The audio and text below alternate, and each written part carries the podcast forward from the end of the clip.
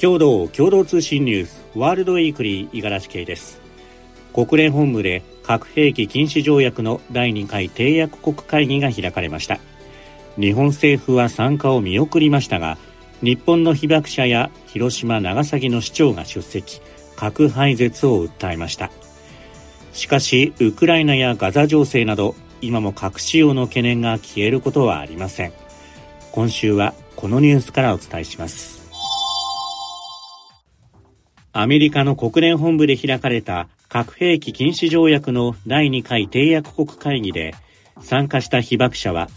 国際情勢の緊張で核戦争の危機が高まっていると警鐘を鳴らし核廃絶の必要性を訴えました。会議冒頭の演説で長崎で被爆した日本原水爆被害者団体協議会の木戸末一事務局長は核保有国のロシアによるウクライナ侵攻と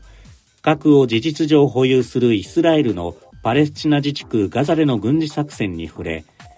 核戦争が起きれば死の世界が残るだけだと警告しました。また議長を務めるメキシコのデラフエンテ前国連大使も、核使用のリスクはかつてないほど顕著だと指摘しました。こうした中、アメリカのバイデン大統領は29日、西部コロラド州を訪れた際、核攻撃を命じるための核のボタンを突然話題にし、随行者が世界を粉々にする暗証番号を持っていると述べました。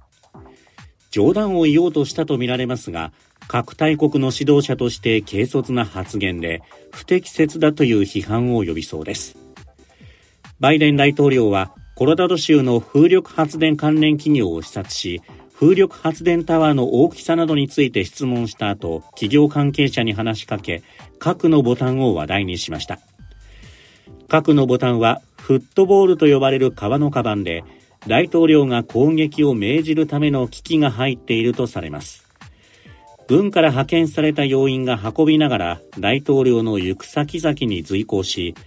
大統領は核使用に必要な暗号が書かれたカード、通称ビスケットを常に持つとされます。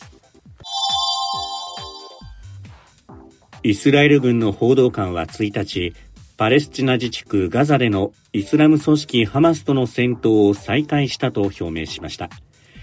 イスラエル軍はハマスが1日朝にガザからイスラエルに向けて多数のロケット弾を発射し、戦闘休止に違反したと主張しています。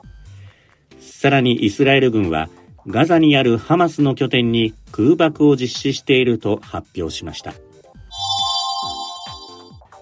中国北部を中心に流行する肺炎などの呼吸器疾患をめぐり、中国にある日本大使館は30日、子供の場合は重症化の恐れがあるとして、早急に医療機関を受診するよう在留する日本人に注意喚起しました。マスクの着用や手洗いといった基本的な感染対策に努めるよう促しています。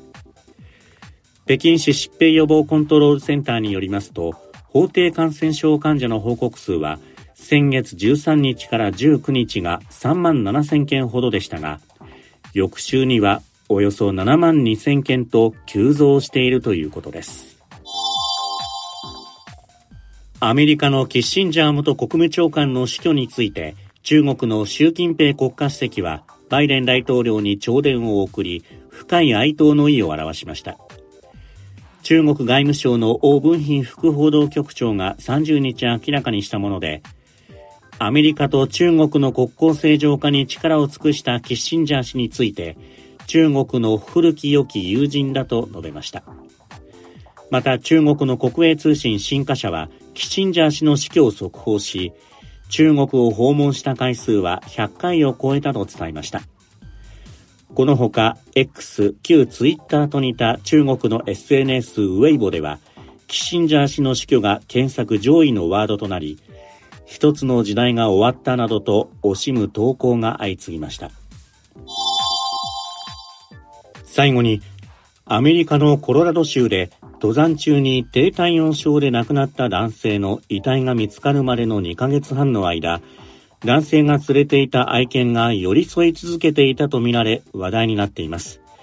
地元メディアが伝えたもので、犬は小型犬で体重が半分に減った状態でそばにいたということです。専門家は、熊などを避けながら小動物を取って生き延びたと推測し、飼い主への忠誠の証だと称賛しました。悲しい出来事ですね。えー、この生き残ったワンちゃん、せめて早く元気になってほしいなと思います。ではエンディングです。今週のトークテーマは、家族との距離感。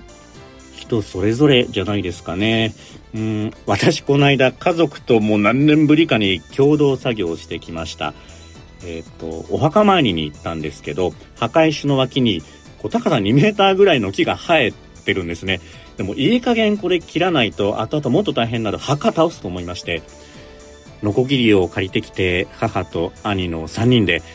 ギコギコとその木を切り倒してまいりました。久々の家族の共同作業でした。共同通信次の配信はキクリポです。大阪・関西万博の開幕まで500日を切りました。しかし会場整備費の引き上げや海外パビリオンの建設遅れなど迷走していますこの問題を取材している大阪社会部の記者2人に問題の背景を聞きます。どうぞお聞きください。ワールドウィークリー今週はお時間となりました。では皆さん良い週末を。